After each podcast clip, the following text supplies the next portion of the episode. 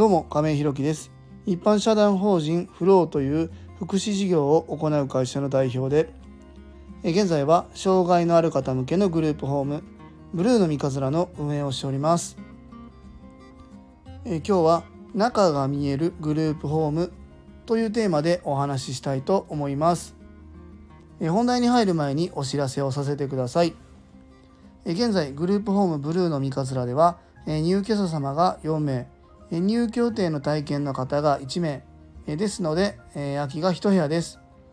あと体験入所や見学のご予定もいただいております。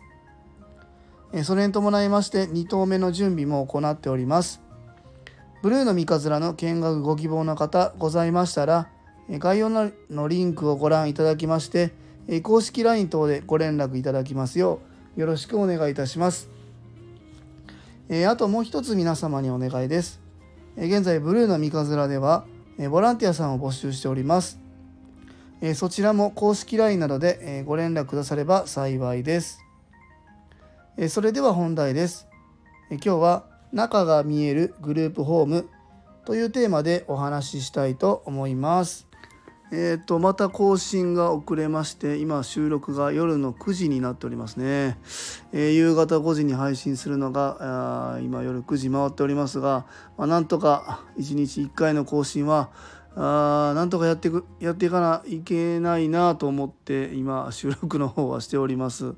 えっ、ー、と昨日は夜勤でですねえっ、ー、とまあ今体験で来てくださっている方が、えー、前回は1泊2日で、えー、て言うんでしょう体験させしていただいたんですけども今回は2泊3日で体験というところで昨日初日だったんですけども、まあ、僕が夜勤の方入りまして、えー、朝、えー、体験の様子を伺いに来てくださった相談支援専門員さんたちと、ま、面談というか、まあ、ちょっとお話しするっていうところをお昼ぐらいまで、えー、お付き合いしてですね。でその後、まあ、昼食も提供してっていうところで、まあ、その後はちょっとねお休みいただいてたんですけどもまた夕方ですかねうちの子どもたちを学校にも迎えに行ってでまたその体験の方もいらっしゃったんでね。まあ、様子を伺いにグループホームの方に、え、向かったというような状況で、まあ、その後もちょっといろいろお話なんかもしてて、まあ、夕方の5時をまた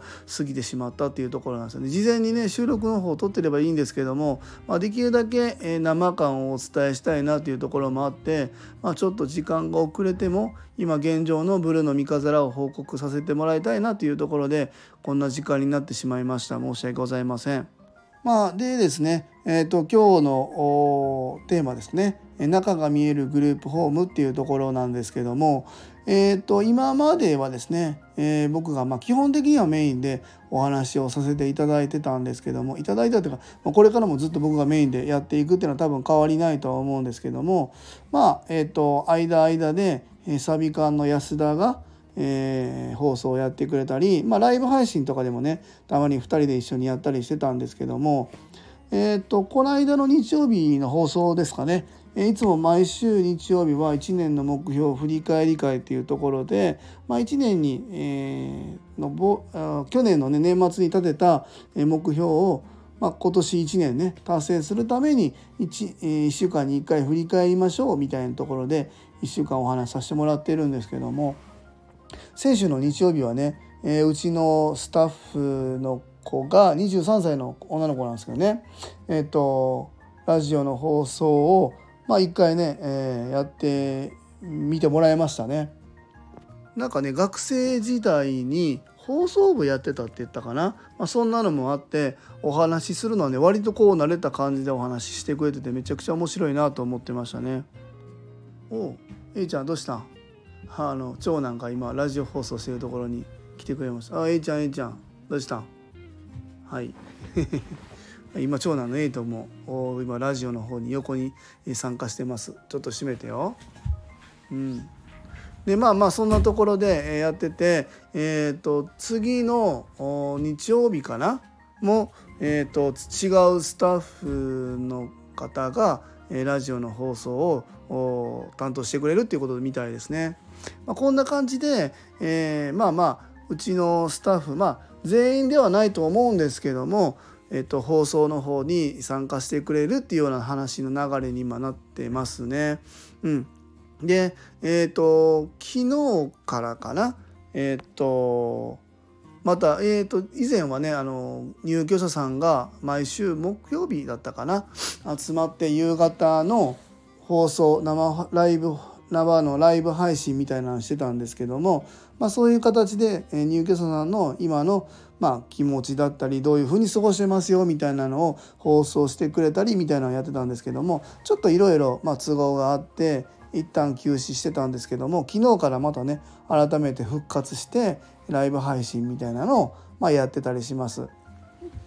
まあ、なんでこんなことをやってるかというとやっぱり、ま、以前にもお話ししたんですけどもグループホームにま関わらずですね、えーと、やっぱり福祉事業っていうのは中が見えないっていうのがすごく大きな問題の一つだなというふうに思っててやっぱり中が見えない福祉事業福祉施設に、ま例えば障害のあるお子さんがいて、えー、その子供を預ける。それが例えばグループホームだろうと、えー、就労支援だろうと生活介護だろうとまあ同じだと思います。訪問看護の方もお願いする。移動支援、えー、通院介助お願いするところでもやっぱりこの子は、えーとここの事業所にお願いした時にどんな顔をしてるんだろうとかどんなことを思ってるんだろうとか、えー、ここの事業所はうちの子供に対してどういう支援をしてくれるんだろうみたいなのって